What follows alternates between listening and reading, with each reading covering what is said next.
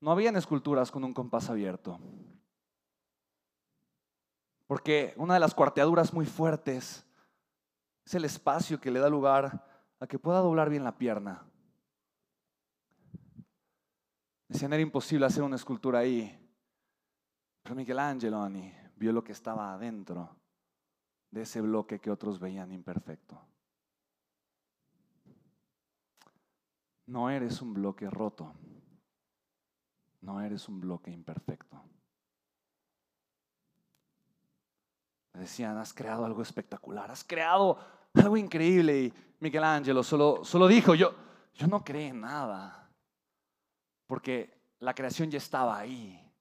El que creó eso pues, fue Dios, yo, yo no lo creé. Yo lo único que hice fue quitarle las obras al bloque para que eso que ya estaba creado ahí pudiera ser apreciado por ti. Yo no creé nada. Tú ya tienes ese bloque. Es tu vida. Es tu presente. Lo que tienes, tu potencial, es tu grandeza. Es tu capacidad para amar, para brillar, para ser consciente. Tu capacidad y tu potencial para agregar valor, para sembrar, para levantarte, para amar profundamente, para ser un líder. Tú ya tienes tu bloque.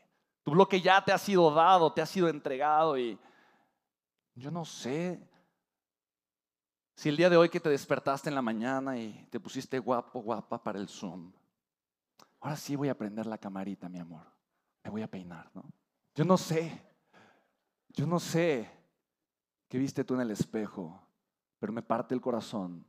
Cuando alguien se levanta y en ese espejo encuentra un bloque cuarteado, un bloque roto. Y no descubre detrás de su mirada, a pesar de ese bloque roto aparente, la hermosa obra de arte que ahí se esconde.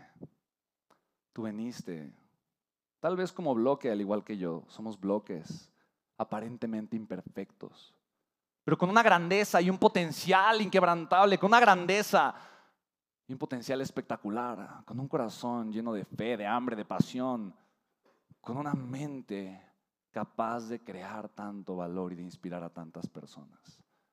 No existe bloque imperfecto, solo una conciencia incapaz de reconocer el arte que se esconde detrás de tu presente. Tu presente es artístico, por más problemático que suene, por más problemático que parezca, que las dulces no saben sin las amargas, que la hermosa melodía no podría ser apreciada sin esos bellos silencios. Tu vida es artística, es un arte. No te vuelvas a atrever, y te lo digo con amor. No vuelvas a atreverte nunca a creer que eres un bloque roto, que eres un bloque imperfecto, o que tu vida simplemente no puede servir para nada. Hay una frase que este señor hermoso me compartió. Una frase que me dijo, me miró a los ojos cuando lo conocí, le dije, John, yo de grande, yo de grande quiero ser. No le dije como tú, le dije, quiero ser escritor, tener muchos libros, escribir. Entonces para mí fue algo espectacular estar con John Maxwell. La primera vez que lo conocí, estábamos juntos en el auto, camino justamente al hotel.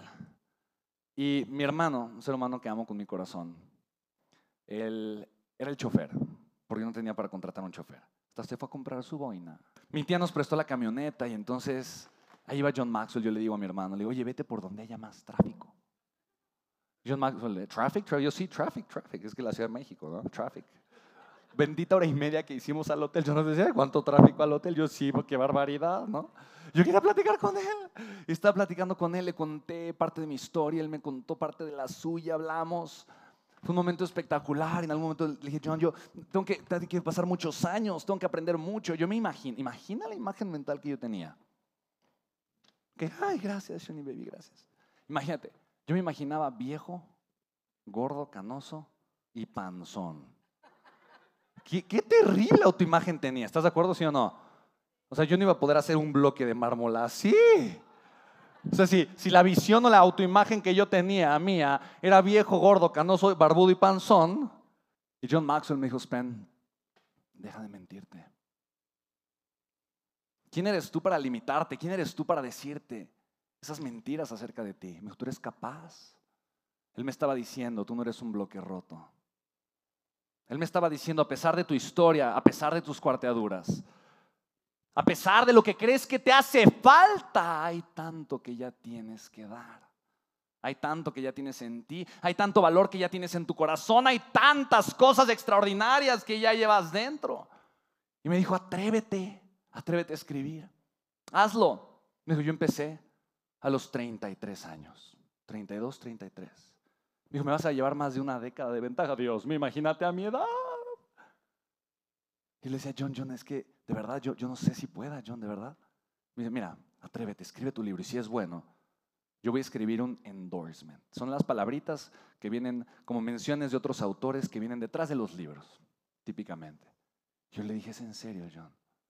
Me dijo, sí, sí, escríbelo, escríbelo. Y si es bueno, te escribo un endorsement. Yo no lo podía creer. Escribí mi libro, me tardé como un año en escribir mi libro. Volvió a venir John Maxwell, ¿cómo vas con tu libro? Con mi libro, estoy muy emocionado. Lo traje en 2012, lo traje en 2013. Le envié mi libro a John en 2014. Lo leyó, escribí el endorsement y en 2015 publiqué mi primer libro.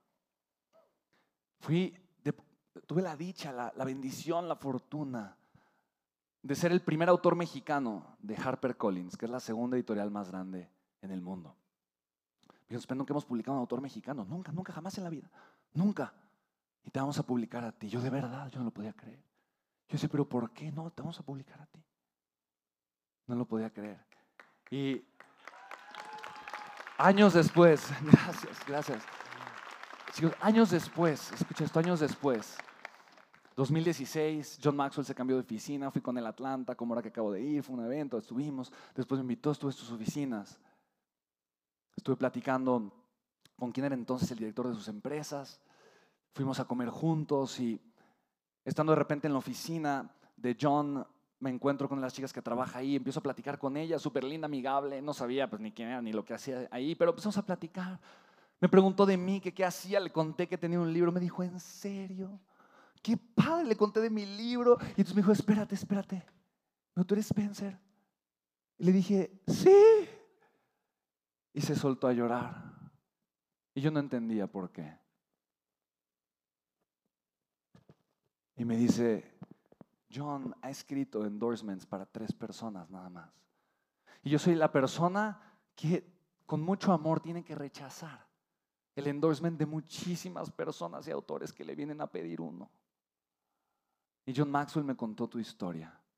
Me contó la historia de tu embolia. Me contó que eras el único niño que lo había contratado. Y me contó que cuando fue a México fue a ser un amigo. Me habló de ti. Y no sabes el gusto que me da conocerte. Y, me contó cómo John fue a las oficinas de Harper y les dijo que tenían que tenerte como autor y que si no lo hacían estarían cometiendo de los peores errores en la historia de esa editorial. Y en ese momento dije, Ah, ya sé por qué. ya sé por qué aceptaron mi libro. Ya sé por qué aceptaron mi libro. Porque alguien más estaba viendo en mí lo que yo no veía en mí. Un mentor no ve tu pasado, no ve tus errores, no vive juzgándote por quien fuiste el día de ayer. Un mentor Vive reconociendo la obra de arte que se esconde en ti, en tu corazón, en tu vida. Un mentor vive inspirándote a que saques el martillo, a que saques el cincel, a que te atrevas a medir con el compás y a lijar y trabajar en los pequeños detalles